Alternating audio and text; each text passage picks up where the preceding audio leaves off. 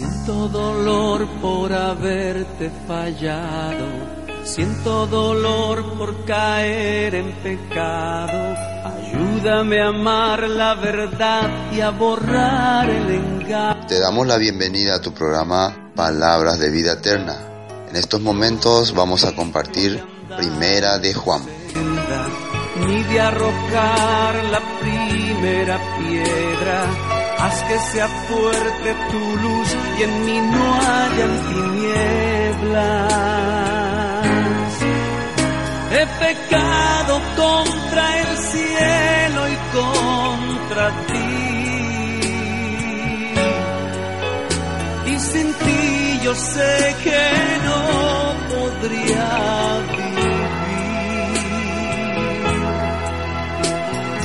Hoy estoy arrepentido de verdad. Primera Epístola Universal de San Juan Apóstol. Primera Juan 2. Nos hemos leído del versículo, versículo 18. Hijitos, ya es el último tiempo. Según vosotros oísteis que el anticristo viene, así ahora han surgido muchos anticristos. Por esto conocemos que es el último tiempo. Salieron de nosotros, pero no eran de nosotros, porque si hubieran sido de nosotros, habrían permanecido con nosotros. Pero salieron para que se manifestara que no todos son de nosotros. Vosotros tenéis la unción del Santo y conocéis todas las cosas. Os he escrito, no porque seáis ignorantes de la verdad, sino porque la conocéis, y porque ninguna mentira procede de la verdad. ¿Quién es el mentiroso, sino el que niega que Jesús es el Cristo? Este es anticristo, pues niega al Padre y al Hijo. Todo aquel que niega al Hijo tampoco tiene al Padre. El que confiesa al Hijo tiene también al Padre. Lo que habéis oído desde el principio permanezca en vosotros. Si lo que habéis oído desde el principio permanece en vosotros, también vosotros permaneceréis en el Hijo y en el Padre. Y esta es la promesa que Él nos hizo, la vida eterna. Os he escrito esto sobre los que os engañan, pero la unción que vosotros recibisteis de Él permanece en vosotros, y no tenéis necesidad de que nadie os enseñe, así como la unción misma os enseña todas las cosas, y es verdadera, y no es mentira. Según ella os ha enseñado, permaneced en Él. Ahora, hijitos, permaneced en Él, para que cuando se manifieste tengamos confianza, para que en su venida no nos alejemos de Él avergonzados. Si sabéis que Él es justo, sabed también que todo el que hace justicia es nacido de Él. Eh, ya habíamos comenzado este capítulo 2 ¿no? de Primera de Juan y terminaba esta parte diciendo el versículo 15, no améis al mundo ni las cosas que están en el mundo. Si alguno ama al mundo, el amor del Padre no está en él. Y bueno, ¿qué es amar al mundo? La palabra amor es igual que someterse, entregarse, dedicarse. Eso es. ¿A qué, se refiere cuando dice si alguno ama al mundo? Entonces, si alguno se somete, se dedica, ¿eh? se entrega a las cosas del mundo, entonces, ¿qué dice aquí? Si alguno ama al mundo, entonces el amor del Padre no está en él. Quiere decir que vos rechazás las cosas de Dios, rechazás lo que Dios tiene para vos por las cosas del mundo. Recién veíamos cómo el pueblo de Israel cruzaba el Mar Rojo y cuando los, los egipcios quisieron hacer lo mismo, el agua les cubrió. Cuando Moisés recibió el corazón de Dios para servir a su pueblo, había mucha tentación acerca del mundo, porque Egipto le ofrecía todo. Egipto le ofrecía riquezas, poder, todas las cosas. Pero él encabezó a un grupo de esclavos que no tenía aparentemente nada. Entonces él tuvo un deseo de servir al Dios verdadero. ¿Y qué es lo que consiguió con eso? Que el amor del Padre se beneficie hacia él. ¿Y qué es el amor del Padre? La protección. Entonces, por más que era fuerte el ejército de, de Egipto, el amor del Padre estaba en Moisés y en su pueblo. Entonces, por más que nosotros vemos muchas veces que el mundo nos ofrece todas las cosas, pero si nosotros nos sometemos a ello, no tenemos el amor del Padre. Eso es lo que la Biblia dice.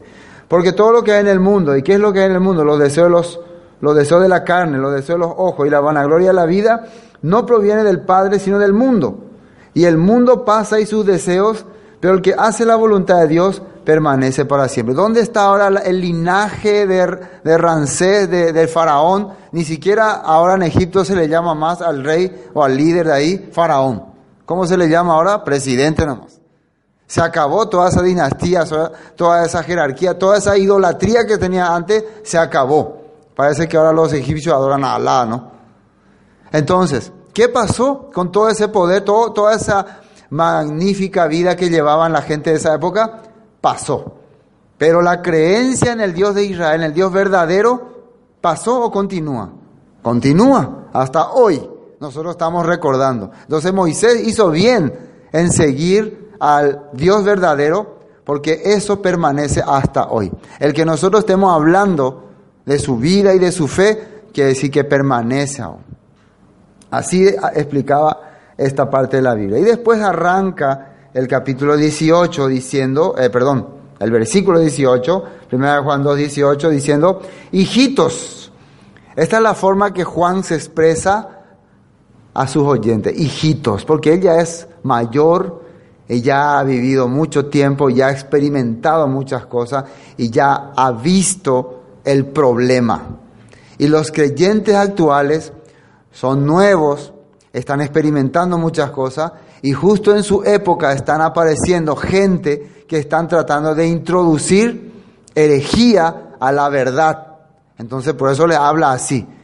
Yo soy una persona que ya experimenté mucho, ya he visto mucho y quiero protegerla a ustedes. mi carta es para protección, para defenderles. Bueno, ¿cómo les, les dice? Hijitos, ya es el último tiempo y según vosotros oísteis que el anticristo viene. Así ahora han surgido muchos anticristos, por esto conocemos que es el último tiempo. Y hay que entender cuando se refiere a último tiempo, a qué tiempo está hablando el apóstol Juan. Había varios tiempos establecidos por la Biblia. Hay muchos tiempos. Por ejemplo, había el tiempo en que el Mesías tenía que venir. Cuando Yeshua aparece, él dice, el tiempo se ha cumplido. Arrepentidos y creen en el Evangelio. ¿Sí o no? Ese era el tiempo en que el Mesías tenía que aparecer. Y se decía que en el año 4000 de la creación del mundo, va a aparecer el Mesías para redimir al mundo entero. Y justamente él apareció aproximadamente en el año 4000, en ese tiempo. Ahora, una vez que él aparece, hace su obra, ¿qué tiempo vendría? El tiempo de en que el anticristo, el opositor al Mesías, se iba a manifestar. Porque antes no se manifestaba porque el Mesías no había venido. ¿Sí o no? ¿Cómo podía haber un anticristo si el Cristo, el ungido, todavía no había venido. Una vez que el Mesías aparece, se establece, hace su, su, paga el precio del pecado, cumple su función y deja sus instrucciones, entonces aparecen los opositores. Pero antes de eso tenemos que saber qué significa eh, dos palabras, anti y Cristo también, ¿sí o no? Porque si no, no vamos a entender. Bueno, la palabra anti se puede decir que quiere decir contra, también quiere decir suplantador, también es opositor. Eso es anti. Está en contra, se opone y le suplanta también. Es alguien que quiere ocupar su lugar. ¿Mm? Quiere, quiere ocupar el lugar del Mesías. Entonces, hijito, ya es el último tiempo. Entonces, el último tiempo, ¿qué significa? El tiempo en que se van a poner contra el Mesías. Y vosotros viste que, que el anticristo, que quiere decir el opositor, el suplantador, fíjense, y el que contradice, viene. Así ahora han surgido muchos anticristos. Ahora, eso ya entendimos la palabra anti. Ahora, Cristo, ¿qué quiere decir? Cristo es una versión latinizada o grecolatinizada de lo que significa Mesías o Mashiach. ¿Entienden? Entonces la palabra correcta es Mesías o Mashiach. ¿Y qué quiere decir eso? Quiere decir ungido, preparado, para una función. Y acá tengo las, de, las eh, ¿cómo se puede decir? Los sinónimos. Eh, ungido, rey, soberano, señor, heredero, eh, ¿cómo se dice? Regidor o aplicador del... ¿Eh? Legislador, eso es. El que va a poner, a legislar lo que la ley establece. El encargado de aplicar y legislar las leyes. Eso es ungido. ¿Están entendiendo? Entonces, hoy en día muchas personas, oh Cristo, oh Cristo, solo Cristo, ¿no? Pero ni entiende qué significa la palabra Cristo. Le pregunta a profundidad, ¿y Cristo es mi Salvador? No, no es solamente Salvador.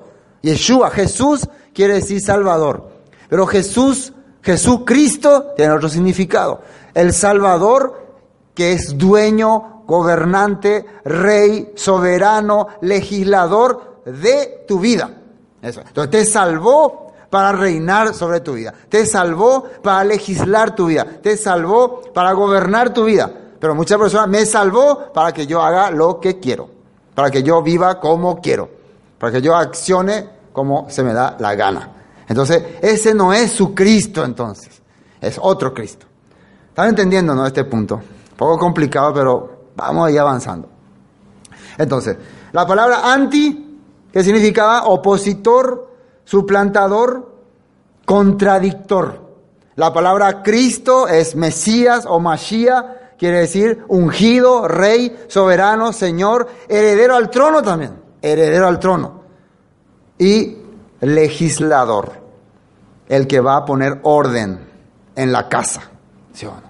Entonces, cuando acá dice que estamos en los últimos tiempos, es porque ya apareció el legislador, ya apareció el soberano, ya apareció el rey, el heredero, pero va a aparecer también los que se van a oponer a él. Y son muchos, dice.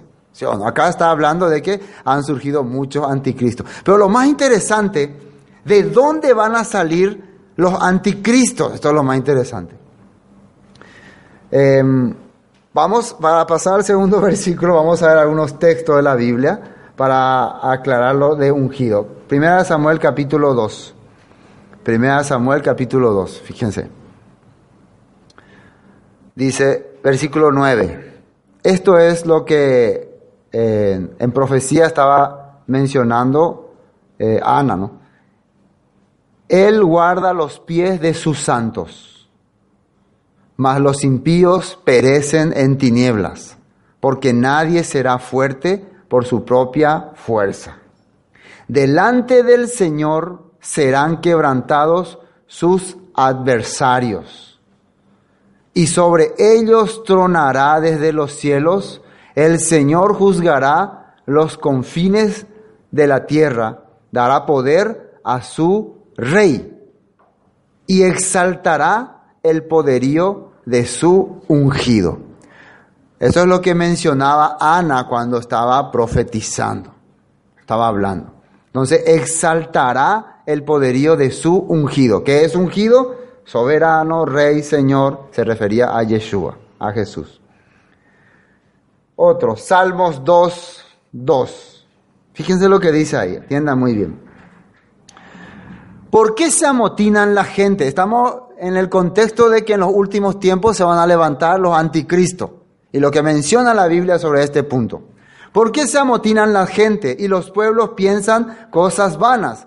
Se levantarán los reyes de la tierra y príncipes consultarán unidos contra el Señor. ¿Y qué dice ahí? Y contra su ungido. En los últimos tiempos la gente se va a juntar para ir en contra del Dios Todopoderoso y de su ungido, de su soberano, de su rey. ¿Y qué van a decir? Diciendo, rompamos sus ligaduras y echemos de nosotros sus cuerdas. ¿Mm? ¿Eh? Así está. ¿Qué dice? Vamos a romper todo lo que no, nos, no, todo lo que no conecta al ungido, vamos a romperlo. Es por eso que la cristiandad actual, todo lo que se relaciona con hebreo o con judaísmo, o así le llaman los judaizantes, Miaña Mondoropana, Ñamombopana, qué fiestas bíblicas, qué Shabbat, eso hay que romper. La gente se amontona y dice, vamos a romper eso. Vamos a ir en contra del Señor y es ungido. Hoy eso estamos viendo nosotros en la cristiandad. Entonces, Juan tenía razón que en los últimos tiempos va a aparecer muchos anti opositores al Mesías. Salmos 18, 50. Salmos 18, 50. Dice así, grandes triunfos da a su rey y hace misericordia a su ungido, a David y a su descendencia para siempre. Entonces, el Salmo 18.50 nos está aclarando lo que Dios hace con su ungido. ¿Quién es? Es su rey, le hace misericordia y dice a David y a su descendencia para siempre. Quiere decir que el ungido que va a reinar, que va a gobernar, que va a legislar, va a salir del linaje de David. Yo ¿Quién será? ¿Quién será? Al que la gente va a querer romper su ligadora. Bueno, aquí está diciendo eh, a su ungido, a David y a su descendencia para siempre. Hay grandes triunfos y misericordia. O sea, siempre va a triunfar eh, el ungido de Dios que viene en la descendencia de David. Y vamos a ver quién es. Lucas 1.26. No, 2.26, perdón, 2.26. ¿Está? ¿Tenés?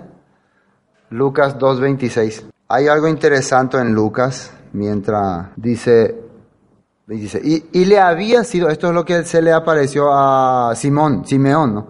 Y le había sido revelado por el Espíritu Santo que no vería la muerte antes que viese al ungido del Señor. Fíjense, eh, Simeón, un hombre que estaba en el templo siempre orando, dice que el Espíritu Santo le había revelado, vos no vas a morir hasta que le vea al ungido del Señor, al soberano, al rey, al Cristo. Y movido por el Espíritu vino al templo y cuando los padres del niño Jesús lo trajeron al templo para hacer por él conforme al rito de la ley, él le tomó en sus brazos y bendijo a Dios diciendo, ahora Señor despide a tu siervo en paz, conforme a tu palabra, porque han visto mis ojos tu salvación, la cual has preparado en presencia de todos los pueblos, luz para revelación a los gentiles y gloria de tu pueblo Israel. Esto vio ese Simeón, entonces ahora puedo morir porque conforme a la palabra dice. Entonces, hemos leído la palabra que habla acerca del ungido, que iba a ser, y hay muchos textos más, pero nos tomaríamos mucho tiempo hablar acerca del ungido que es el Mesías. Pero un texto más quiero ver, si Juan puede lograr, 1, Lucas 1, 35. Cuando, esto siempre a mí me gusta leer porque es clarito. Cuando el ángel Gabriel le habla a María y le dice quién será su hijo. Fíjense, Lucas 1, 30, 30 creo que es, 30. A ver. Dice, entonces el ángel le dijo a María, no temas porque has hallado gracia delante de Dios. Ahora concebirás en tu vientre y darás a luz un hijo y llamarás su nombre Yeshua. Yeshua quiere decir Salvador, transliterado al nombre de Jesús. Este será grande y será llamado Hijo del Altísimo y el Señor Dios le dará el trono de David su padre y reinará sobre la casa de Jacob para siempre y su reino no tendrá fin. Entonces el niño que va a nacer, Yeshua, va a ser un rey. Rey quiere decir ungido, va a ser un Mesías. ¿Entienden? No? Va a gobernar sobre la casa de Jacob. Quiere decir, gobernar quiere decir que va a tener poder. Y para gobernar tiene que legislar a través de sus leyes. Y eso está también en Isaías capítulo 2, que desde Jerusalén va a salir a gobernar a través de la ley en todas las naciones. Bueno, eso es lo que queríamos ver. Volvamos a Primera de Juan. Esto es, recién estamos en versículo 18. Bueno, hijitos, ya es el último tiempo y según vosotros viste que el anticristo viene así. Ahora han surgido muchos anticristo. Por esto conocemos que es el último tiempo. Salieron de nosotros, pero no eran de nosotros. Porque si hubiesen sido de nosotros, habrían permanecido con nosotros, pero salieron para que se manifestase que no todos son de nosotros. Y esto es lo que siempre se usa para atacarle al que sale de una congregación, ¿no? Sí, ese seguro que era el anticristo, porque la Biblia dice que salieron de nosotros, como si nuestra congregación somos los más espirituales y todos los que no están con nosotros son anticristos. Algo así utilizan la mayoría de, la, de las iglesias, ¿no? Pe anticristo porque es ahí la Biblia que la o sea anticristo. Dice luego la Biblia que los que salen de nosotros son anticristo. Pero si entendemos el contexto de lo que Juan está hablando, de dónde, quiénes somos nosotros y a qué nosotros se está refiriendo, no a una congregación determinada, no a un grupo determinado, se está refiriendo a los que van a servir a este ungido, a los que están sujetos a este ungido, a los que pertenecen a este ungido, o sea, a este rey, a los que están sometidos al rey de Israel. Nosotros sería a Israel, los que salen del plan de Dios hacia Israel. Esos son anticristos. ¿Están entendiendo? Ningún papa, ningún pastor, ningún apóstol, ningún ungido de este tiempo es un Mesías. El Mesías ya vino, ya estableció su plan, ya hizo su salvación y ahora está juntando a su pueblo. Entonces la gente se establece a sí mismo como líder, como supremo, y ellos quieren gobernar a la gente, y si alguien no se deja gobernar, anticristo le. Después tenía anticristo, o son anticristo. Entonces, falso. ¿Me entiendes? Entonces, ¿quiénes somos nosotros, que dice acá? Los que estamos siguiendo al Mesías, los que estamos aplicando las leyes del Mesías, los que hemos sido rescatados por el Mesías. Y esto va a explicar aquí Juan, va a explicar quiénes somos nosotros.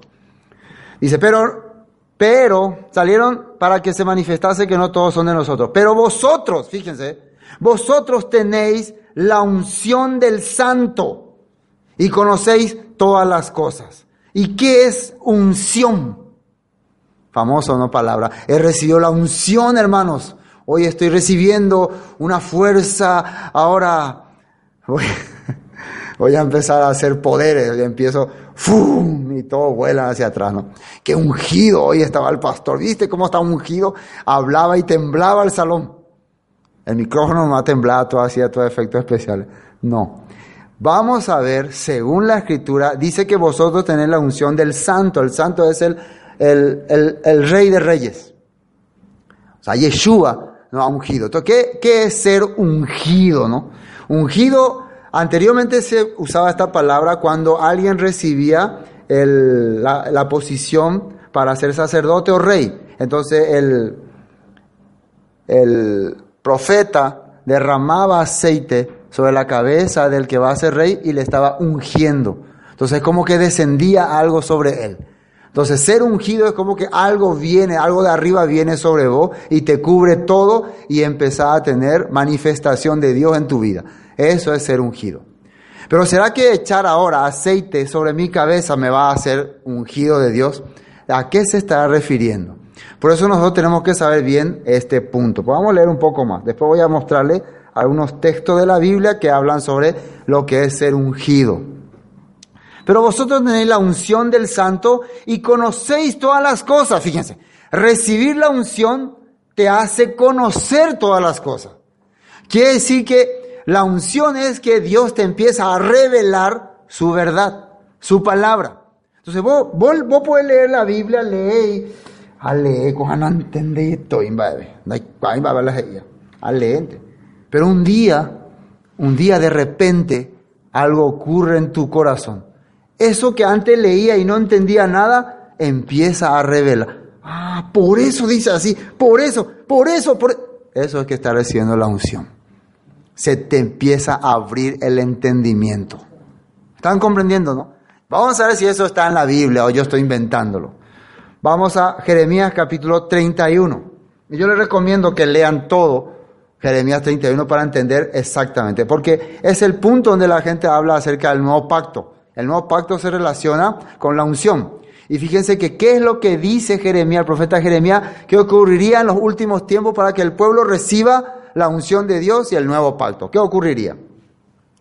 Jeremías 31, 31 dice, He aquí vienen días, dice el Señor, en los cuales haré nuevo pacto con la casa de Israel y con la casa de Judá. Acá ya estamos viendo quiénes somos nosotros. ¿Somos de la casa de Judá o de la casa de Israel? Casa de Judá se puede decir el pueblo judío actual que está aplicando las leyes, aunque un poco rebelde, pero en aquel tiempo ellos también van a ser ungidos por Dios. Y casa de Israel, las diez tribus perdidas que se fueron por todo el mundo, incluyendo Paraguay y Brasil también. por todas partes se fueron, ¿no? ¿Entienden? no? Entonces Dios está ah, profetizando que en los últimos tiempos va a recuperar a su pueblo que se había perdido. ¿Y qué dice acá? No como el pacto que hice con sus padres, y esto es una prueba contundente de que los que reciben el nuevo pacto son descendientes de Israel. Porque acá dice, no como el pacto que hice con sus padres. ¿Y quiénes son sus padres? Los que estaban en el monte Sinaí. Ellos son nuestros padres. Dice, si yo recibí el nuevo pacto en este tiempo, mis padres son los israelitas. Entonces yo soy, si mis padres son israelitas, yo soy venezolano. Soy israelita también. ¿Sí? Así es. No como el pacto que hice con sus padres el día que los tomé la mano para, para sacarlos de la tierra de Egipto, porque ellos invalidaron mi pacto. Aunque yo fui un marido para ellos, dice el Señor. Pero este es el pacto que haré con la casa de Israel después de aquellos días, dice el Señor. Fíjense, ¿cuál es el pacto? ¿Cuál es la alianza futura que iba a hacer Dios con Judá y con Israel? Daré mi ley en su mente. ¿Dónde? En su mente, para que tenga entendimiento. Y la escribiré en su corazón, para que pueda sentir como algo especial en su vida. ¿Sí o no? ¿Eh? ¿Entienden, no? Algo, se puede decir, ustedes cuando, cuando se enamoran siempre dicen, ay, le tengo en mi corazón a esa persona. ¿Eh? ¿Sí o no? Y en su mente no sale de mi mente. ¿Sí o no? Me recuerdo cada palabra que me dice, cada... Y cuando le habla o le llama o le manda un mensaje, ya se siente muy emocionado. Eso iba a ocurrir con la ley de Dios. ¿Eso qué quiere decir? Está recibiendo la unción. ¿Entienden? Cuando eso no ocurre, quiere decir que no eres ungido. ¿no? Cuando, ah, qué ley, no, a mí no me interesa. No, entonces no hay unción. ¿Sí o no? no hay fuego. no hay. Por eso dice muchas personas, he recibido fuego, dice, ¿no? En el pentecostalismo se utiliza mucho fuego, pero no entienden de qué se trata. ¿no? no es un fuego que se está quemando. Es una sensación de que quiero hacer la voluntad de Dios. Que uno siente. Eso. Eso dice que va a ocurrir en los últimos tiempos con la casa de Judá y con la casa de Israel. Dice, daré mi ley en su mente y la escribiré, la escribiré en su corazón y seré a ellos por Dios y ellos me serán por pueblo, dice. Ellos van a ser mi pueblo, no van a ser pueblo de otro, mi pueblo. Ahí es donde Juan dice, salieron de nosotros, salieron del pueblo de Dios porque empezaron a contradecir lo que Dios establecía. ¿Y qué está haciendo actualmente la cristiandad tradicional? En vez de adorar las fiestas de Dios, están adorando la fiesta opuesta a la fiesta de Dios. Y ya saben ustedes cuáles son. Están haciendo lo contrario. Están yendo, yéndose, están siendo opositor a la palabra. O sea, están siendo anticristo. Están siendo anticristo. ¿Yo anticristo? No, jamás, jamás. Entonces, no, no tenés que asustarte si te dicen anticristo. Tenés que pensar si está haciendo lo que el Mesías estableció o te está yendo en contra del Mesías. Eso tenés que pensar. Bueno. Y no enseñará más a ninguno, su prójimo, ni ninguno a su hermano, diciendo, conoce al Señor, porque todos me conocerán, desde el más pequeño de ellos hasta el más grande, dice el Señor, porque perdonaré la maldad de ellos y no me acordaré más de sus pecados. ¿Qué quiere decir todos me conocerán? Y esto vamos a aplicar, vamos a explicar un poco después de qué se, a qué se refiere cuando ninguno más enseñara. Entonces no va a haber necesidad de enseñarle a nadie o si habrá necesidad de enseñar. Pero vamos a ver después. Continuemos con esto de la unción. Ezequiel 36. Y aquí sí está clarito. Aquí está clarito que es la unción. Vosotros tenéis la unción, dice. 25. Fíjense lo que dice que ocurriría en los últimos tiempos con el pueblo escogido de Dios. Esparciré sobre vosotros agua limpia y seréis limpiados de toda vuestra inmundicia, de todos vuestros ídolos, os limpiaré. Primero Dios que va a hacer, va a esparcir agua limpia. ¿A qué se refiere con agua limpia? Su palabra, su escritura va a llegar a nuestra vida y va a limpiarnos de todos nuestros ídolos, de toda nuestra idolatría, dice. Os daré, fíjense acá, corazón nuevo y pondré espíritu nuevo dentro de vosotros y quitaré de vuestra carne el corazón de piedra y os daré un corazón de carne. ¿Qué es corazón de piedra? Corazón de piedra es que sin sensibilidad.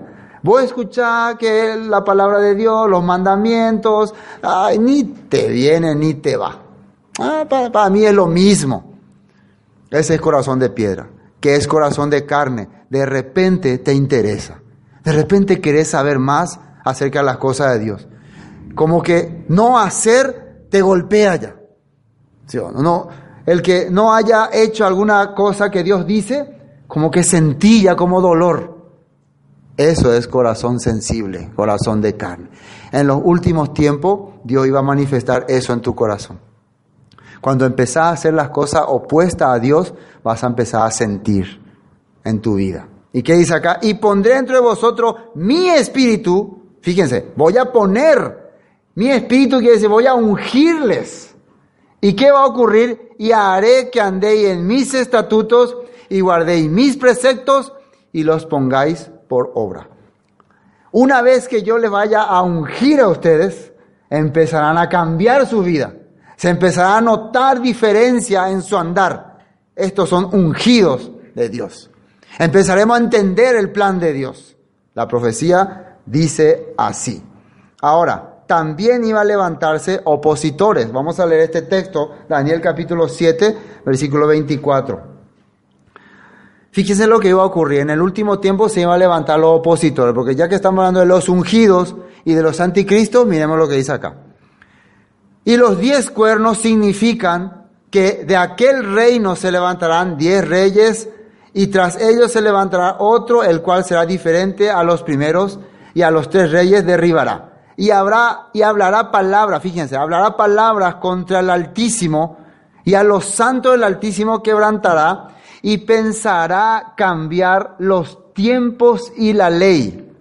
Y yo quería leerles aquí en mi versión popular para que vean cómo dice aquí esta palabra. ¿Qué es lo que en los últimos tiempos el espíritu del anticristo iba a intentar cambiar? Quiero mostrarles. Ahí dice los tiempos, ¿no? Y la ley. Ley significa Torah. Eso para que puedan entender. Daniel 7, versículo 25, insultará al Dios Altísimo e irá acabando con su pueblo. Fíjense lo que iba a hacer el anticristo, perseguir a los que estaban anunciando la palabra verdadera. Eso ha ocurrido durante todos los tiempos. Y después tratará de cambiar la ley de Dios y las fiestas religiosas. Así dice aquí. Ahí dice los tiempos. Y medio que uno no capta de qué se refiere. Pero en esta versión un poco más clara dice, ¿qué es lo que el anticristo intentaría de cambiar? Las fiestas religiosas. Por eso vos le preguntas hoy a un cristiano tradicional, ¿ustedes celebran la fiesta? No, eso ya se quitó. Eso ya se cambió. Ahora se celebra Navidad. Ahora es Año Nuevo. Ahora es el Día de los Enamorados, 14 de febrero. Ahora es Viernes Santo. Se recuerda la muerte de Tamuz, digo Jesús. digo Jesús. ¿Saben ustedes que una de las leyendas dice que eh, Ninrod, cuando, cuando Tamuz murió, Tamuz muere un Viernes Santo, como hoy. Y a la tardecita o más adelante se, se van a buscar en el río su cuerpo y encuentran un pez con cabeza de hombre, con cabeza de Ninrod, nadando ahí en el agua. Un, cuerpo de pez como un sireno. un sireno. ¿Ah? Triptón. Ah, así es, ¿no? Ah, bueno, ahí está. ¿no? Bueno, eso es lo que encuentran. Entonces, desde a partir de ese momento se conmemora al pez como un dios, ¿no? Por eso está el dios Dagón, ¿no? Que los filisteos adoraban. Y por eso también los sacerdotes de Dagón usaban una mitra con forma de pez, un sombrero, lo igual que usan los país. ¿Eh? Hasta ahora, ¿no? Con una cabecita, es una cara de pez, eso que se abre así, ¿no? Entonces, en conmemoración al, a Ninrod, que un, que un Viernes Santo aparece ahí como diciendo, el espíritu, mi espíritu sigue vivo. Y por eso, los Viernes Santos eh, se come pescado. y muchas otras cosas que podría tardarme horas en explicar, ¿no?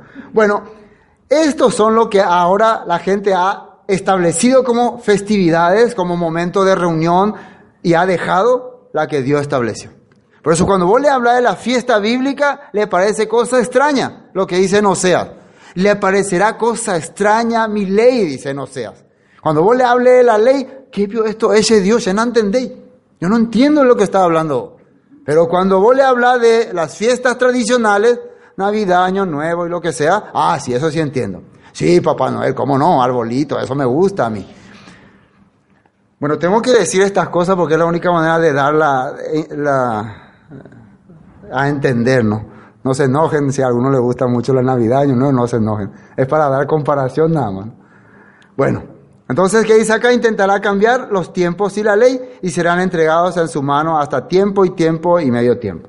Bueno, esto quería ver aquí de Daniel. Volvamos a Primera de Juan. Tenemos que terminar ese capítulo hoy.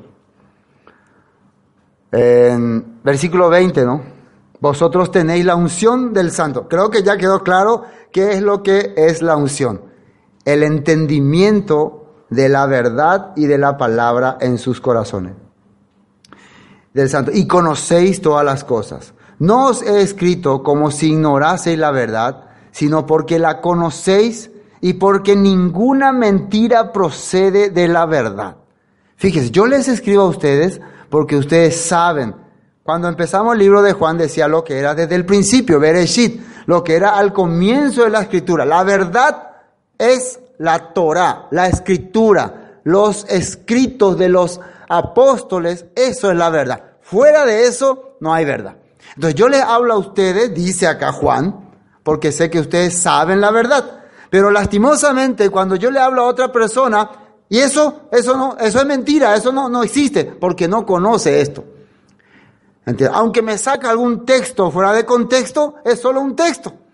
Hay alguien que me dijo hace poco, pero en tal parte de la Biblia dice que ya no estamos bajo la ley.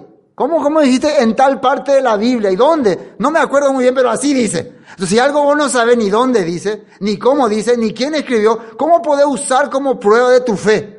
algo que ni siquiera entendé bien.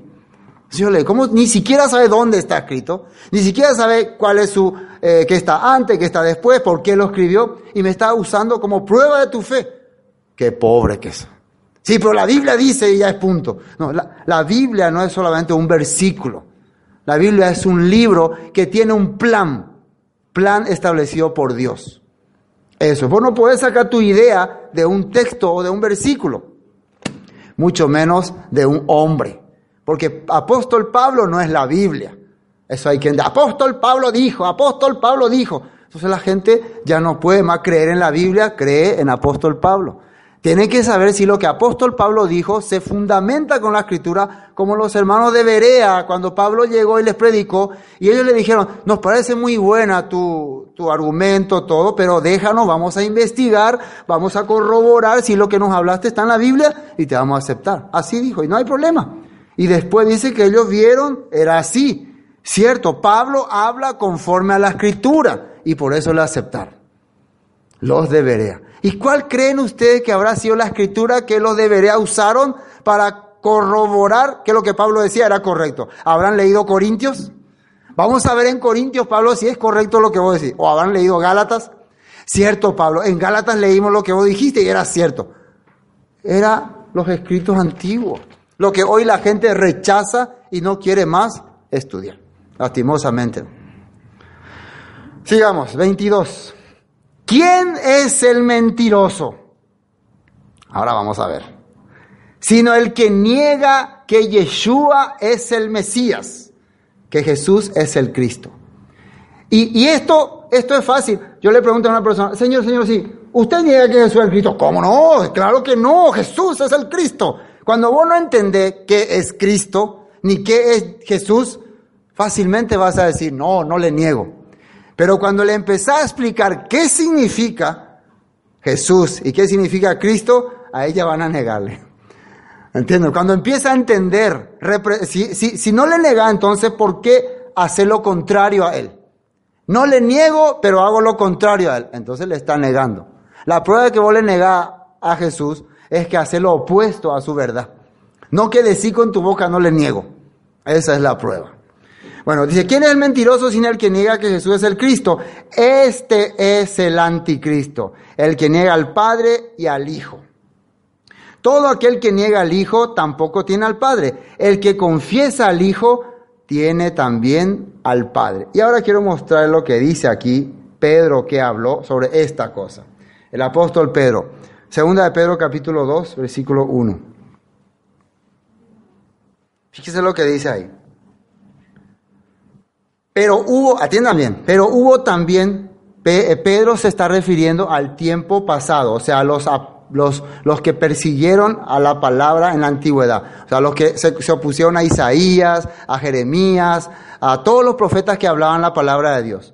Pero hubo también falsos profetas, fíjense, entre el pueblo. ¿Se acuerdan cuando Jeremías le hablaba al rey? Y aparece un profeta y dice, yo soy Ananías, el Señor me ha dicho, de aquí a dos años acabaremos con Babilonia. Así aparece diciendo.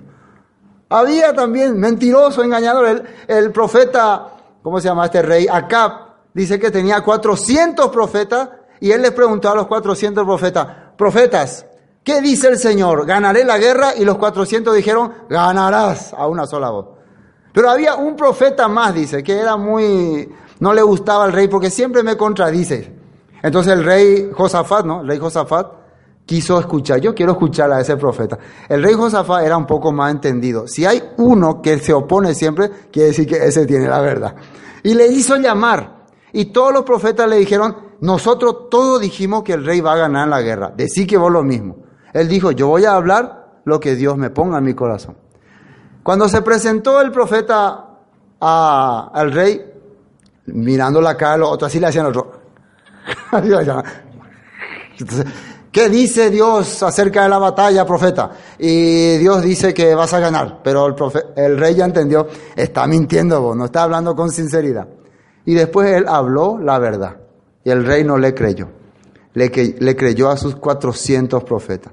Igual que hoy, 400 dicen así es, uno tal vez dice no es así, a esos 400 la gente le cree. ¿Por qué la mayoría habla así entonces? La mayoría manda, muchas veces no. Muchas veces lo que dice la mayoría no es la verdad, ¿no? Hay que entender eso.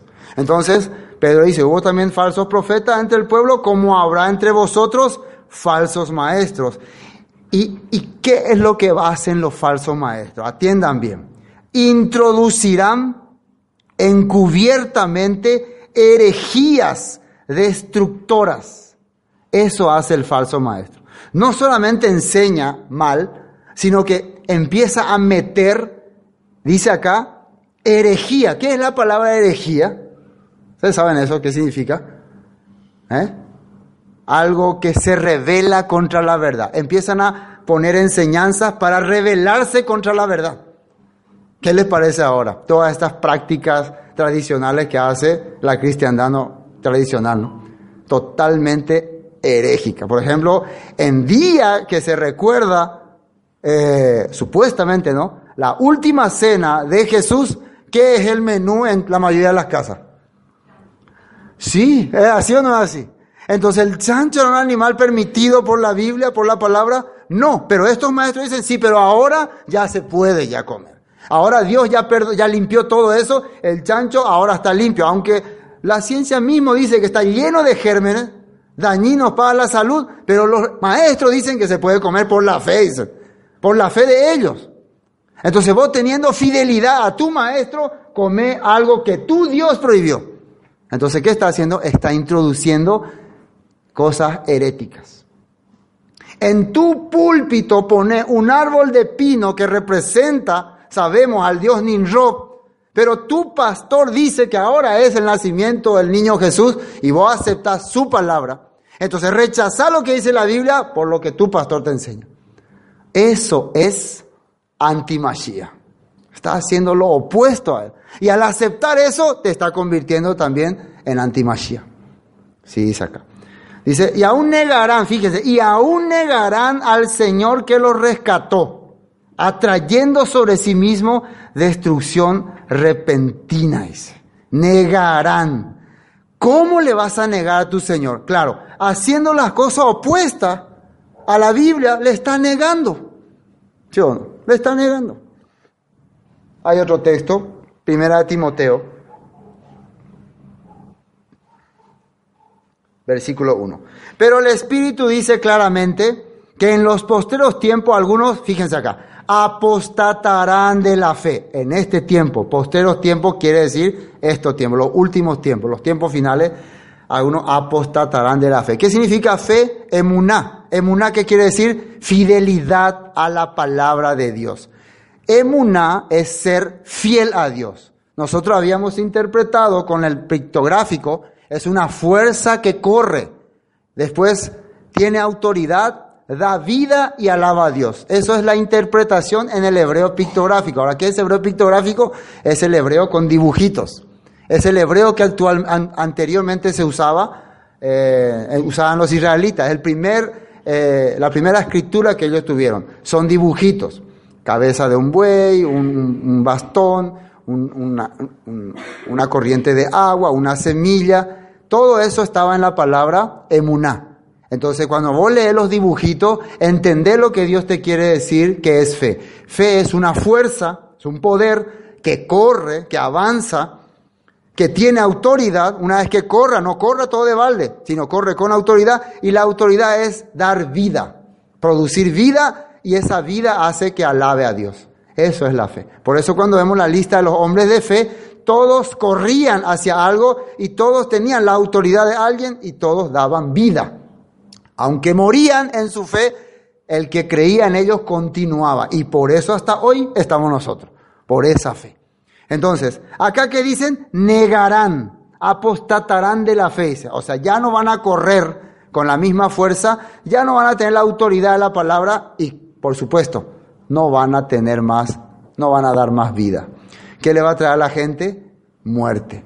¿Qué quiere decir apostatarán? Se van a poner opositores a la palabra en los últimos tiempos. Escuchando espíritus engañadores y doctrinas de demonios. Yo le pregunto una cosa. También podemos hacer todas estas cosas que hacen el mundo. Pero eh, yo le pregunto, estas enseñanzas que ahora están dando los señores X, ¿de dónde salieron? ¿Quién les enseñó a ellos? Si, si, van a los libros antiguos, era la enseñanza que los demonios enseñaban a las personas. ¿Quiénes son los demonios? Cuando estudiamos Génesis hemos hablado.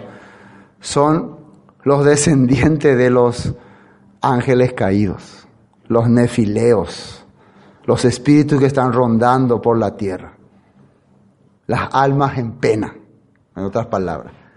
¿Qué mentalidad le pone a la, gente? Para que ellos tengan fuerza, para que ellos revivan, ellos tienen que hacer que nosotros, los seres mortales, los seres físicos, hagamos lo que ellos quieren hacer. Por eso meten en nuestra mente sus ideas, sus planes y nosotros le obedecemos. Por eso hay drogadicción, pecado, orgía, adulterio, ere, erea. Todo eso hay porque ellos eso es lo que quieren. Entonces, de ahí viene esa enseñanza. Ahora viene otra persona y nos dice, acá en la Biblia dice celebrar pesas, guardar el Shabbat, aplicar los mandamientos de Dios en tu vida. ¿Y a eso le puede llamar enseñanza de demonios? Yo me pregunto así. Qué extraño está el mundo ahora. A la gente que te lee la Biblia, que te dice, aquí dice en la Biblia, le dicen, esa es la enseñanza de demonios. ¿Saben que una vez me dijo esto una persona? Ustedes están enseñando doctrina de demonio cuando yo estoy enseñando esto. Eso viene de los demonios. Los espíritus demoníacos pusieron para que vos venga y le traiga carga a los hermanos. Nosotros ya somos libres ya. Entonces, ¿quién le enseña? Los que hacían sacrificios y comían cerdo eran los que honraban a los demonios, según Isaías capítulo 66. Los que hacen sacrificio en los huertos, dice. Y comen toda clase de carne de cerdo. Serán talados, dice. Entonces, ¿A quién le están creyendo hoy la gente? ¿Entiende usted lo que es espíritu anticristo, no? Por eso han surgido muchos. Y está en el cristianismo o catolicismo o cualquier ismo que sea. Ahí están porque se están oponiendo fuertemente a la palabra de Dios. Utilizan el nombre de Jesús, de Cristo, para oponerse a Él. Esto es terrible. Juan estaba advirtiendo. Por la hipocresía de mentirosos que teniendo cauterizada la conciencia, y acá dice, prohibirán casarse y mandarán a tener ese alimento que Dios creó para que con acción de gracias participasen de ellos los creyentes y los que han conocido la verdad. Y acá parece que dice que los demoníacos van a prohibirte comer alimento que Dios creó. Entonces, cuando yo digo, no hay que comer este alimento, por ejemplo, el cerdo, ¿no? ¿Eh? Yo estoy prohibiendo, yo pregunto. ¿Eh? Ahora, si yo vengo y les prohíbo comer, les prohíbo comer este alimento porque yo no quiero que coman, entonces sí yo estoy prohibiendo. Pero si yo le estoy leyendo la Biblia, dice, no comerás, lo tendrás por inmundo, ¿cómo puede decir que yo le estoy diciendo que no coman? Si le estoy leyendo la Biblia, estoy mostrando la escritura, entonces no son mandatos míos. Entonces, ahora sí, hoy, hoy, en este día, ¿se puede o no se puede comer un lindo filete de carne? Según la tradición, ¿se puede o no se puede? ¿Eh? No se puede. Según la tradición, vos te vas a comer un asado, hereje. ¿Sí o no? Hoy es viernes, viernes santo, ¿no? Hoy no se come carne, hoy solamente tenemos que comer la chipa que nos sobró de ayer, según la tradición, ¿sí o no? Entonces, eso sí, ¿dónde está en la Biblia? ¿Dónde está que el viernes santo no se puede comer ningún tipo de carne? ¿Dónde está? Eso es enseñanza de falsos profetas. Toman la sangre de Cristo, no, la sangre de Cristo, no. Sí. Entonces, ¿se dan cuenta ustedes? una otra cosa, alimento, en la Biblia alimento es todo lo que Dios permitió. Lo que Dios no permitió, Él no le llama alimento. Si Dios dice que la carne de cordero es alimento, se puede consumir, eso es alimento. Si Dios dice que la carne de cerdo es inmundo, eso no es alimento. Si yo les cocino hoy acá un perro al horno, ¿ustedes van a creer que es alimento? Hoy, hermanos, vamos a servirnos a Manchita que ayer amaneció muerta, entonces le cocinamos. ¿Eh? Riquísimo no salió. No, usted directamente ya está, un pastor, se volvió loco ya. ¿Cómo pico no va a dar carne de perro? ¿Eh? Así diría. Ese es el problema. Para nosotros, nosotros pensamos así, pero ustedes saben que en el oriente eso es un manjar, ¿no? ¿Eh? Ahora recién. Pero cañija, oye, uy, y más caro cuesta por eso. ¿eh? Bueno, sigamos. Y miren lo que dice acá, versículo 4 de Timoteo, porque todo lo que Dios creó es bueno. No, versículo 3 quería leerle. Eh, prohibirán casarse, mandarán a tener ese alimento que Dios creó por la acción de gracia. Eh, con acción de gracia participasen de ellos los creyentes y los que han conocido la verdad acá. Porque todo lo que Dios creó es bueno y nada es de desecharse si se toma con acción de gracia. Fíjense que dice si se toma con acción de gracia. Quiere decir si entendé para qué es y por qué es.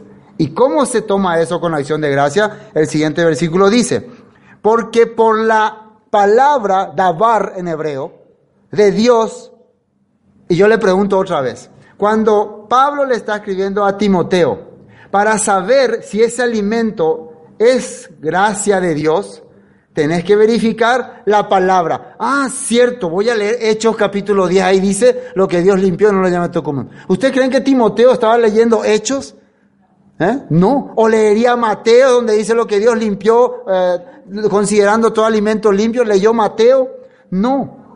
Entonces, ¿a qué palabra se refería Pablo cuando le estaba diciendo a Timoteo? Por la palabra vas a saber si ese alimento es la gracia de Dios o no a la ley, a la Torah, a Levítico, a Isaías, donde dice qué hacían antes con alimento inmundo. No a esos escritos que hoy usa mucha gente para argumentar que me.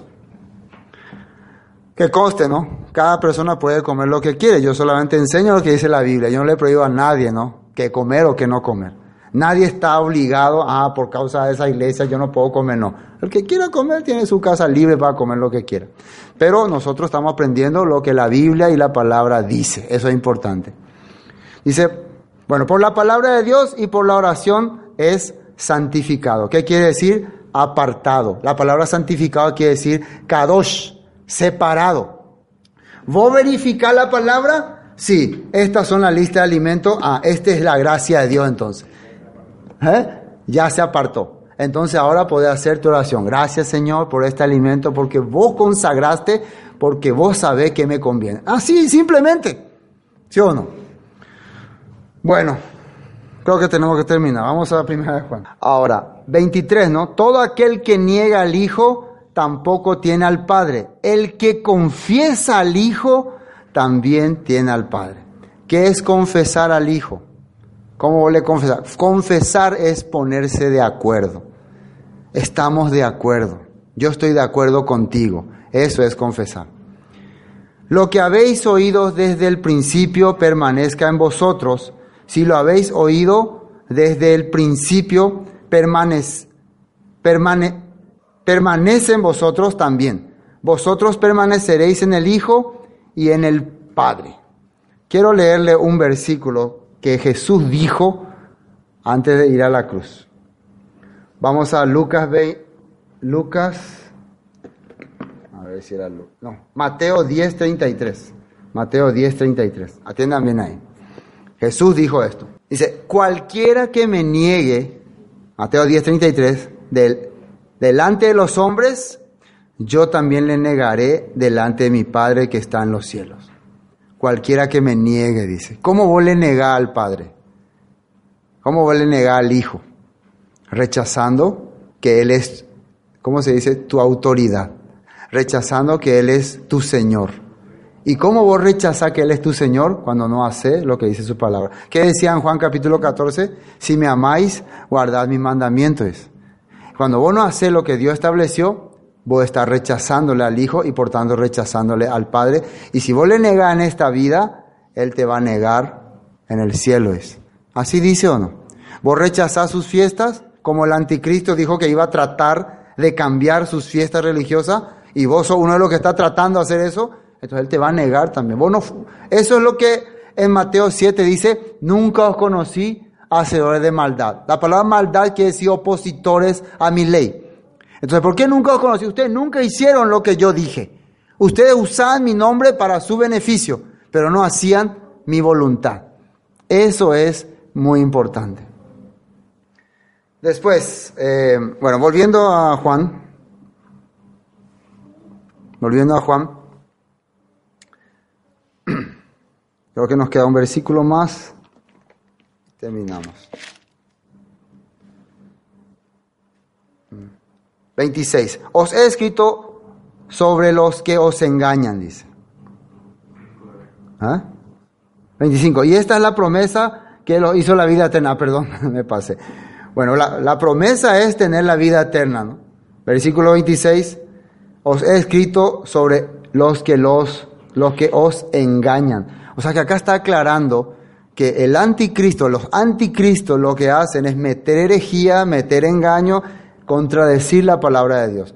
Y la vida eterna está en creer en el Mesías, creer en la unción y caminar conforme a su voluntad. Esa es la vida eterna, no hay otra cosa. Pero la unción que vosotros recibisteis de Él permanece en vosotros y no tenéis necesidad de que nadie os enseñe, así como la unción misma os enseña todas las cosas y es verdadera. Y no es mentira, según ella os ha enseñado, permaneced en él. Acá dice una cosa clara que hemos leído en Jeremías 31, dice, eh, la unción misma os enseña todas las cosas, dice, y es verdadera y no es mentira. O sea, ¿por qué dice que no hay necesidad de que otra, de que alguien nos enseñe? sino que la unción misma no enseña. Ahora, ¿qué es la unción? Recuerden que hemos hablado, es el Espíritu de Dios que desciende en mí cuando empiezo a entender su palabra. O sea, yo ahora le estoy enseñando lo que dice la Biblia, pero lo que hace que usted entienda no soy yo, es esa unción de Dios que cae en sus vidas. Entonces, eso le hace confirmar si lo que yo le digo es cierto o no. Yo no le puedo decir esto es cierto. Porque por más que esto es cierto, si ustedes no reciben el corazón de Dios para aceptar, para creer, no van a creer. Por eso es la unción misma que le hace, que le hace comprender esto es la verdad y empiezan ustedes a cambiar su vida. Y le voy a dar un ejemplo de eso. Dice también, el, por eso permanecer en él. Según ella ha enseñado, permanecer en él. Dice, o sea que cuando el Espíritu te habla algo, te muestra la escritura y te hace entender, quédate en eso.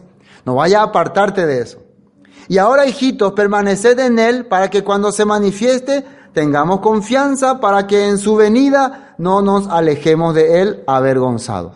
Ya que está entendiendo, ya que se está revelando, quédate ahí, aniehuevi, aniejo. Y le voy a mostrar un texto para terminar, ahora sí, Lucas 24, cómo esto ocurrió con los apóstoles, con los discípulos. Tres años y medio ellos estuvieron con Jesús, pero vivían totalmente así, será, no será, será, no será. Pero un día llegó la hora y se le abrió el entendimiento. La unción de Dios cayó sobre ellos y comprendieron la palabra.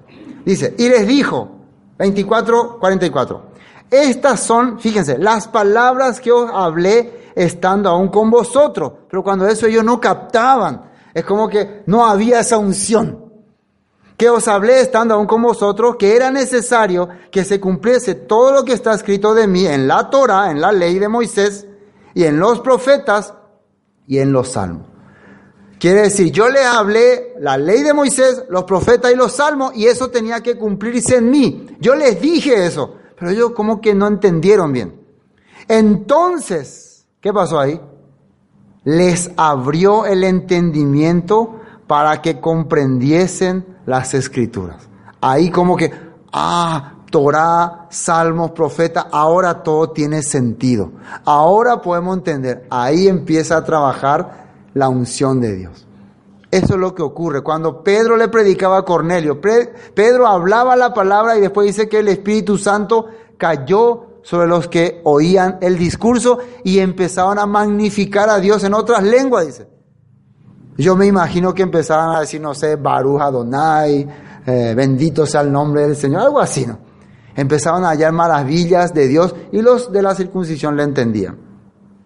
Le dijo, así está escrito y así fue necesario que el Cristo padeciese y resucitase los muertos al tercer. Entonces empieza a decirle lo que la escritura dice y ellos empiezan a entender. Y para terminar lo que Pablo dijo en su defensa, Hechos 24, con esto terminamos. Esto Pablo dijo en su defensa, pero esto te confieso que según el camino que ellos llaman herejía, así sirvo al Dios de mis padres. Fíjense, creyendo todas las cosas que en la Torah, en la ley y en los profetas están escritas. Mi servicio a Dios es creer lo que dice la ley y lo que dicen los profetas, pero la gente le llama herejía. Eso es la verdad. Nosotros también. Nuestro servicio a Dios es creer lo que dice la Torah, los, los, cinco libros de Moisés y los profetas. ¿Y la gente cómo le llama? Herejía. Bueno, entonces son opositores. Nosotros vamos a permanecer en lo que Dios nos está revelando para que aquel día final no seamos avergonzados como dice la escritura. Amén.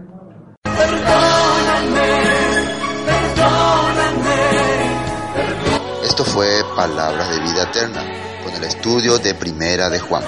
Para más información al 0981 60 46 77. Bendiciones y hasta pronto.